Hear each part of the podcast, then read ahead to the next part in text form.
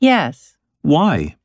I think using eco bags instead of plastic bags may reduce plastic waste.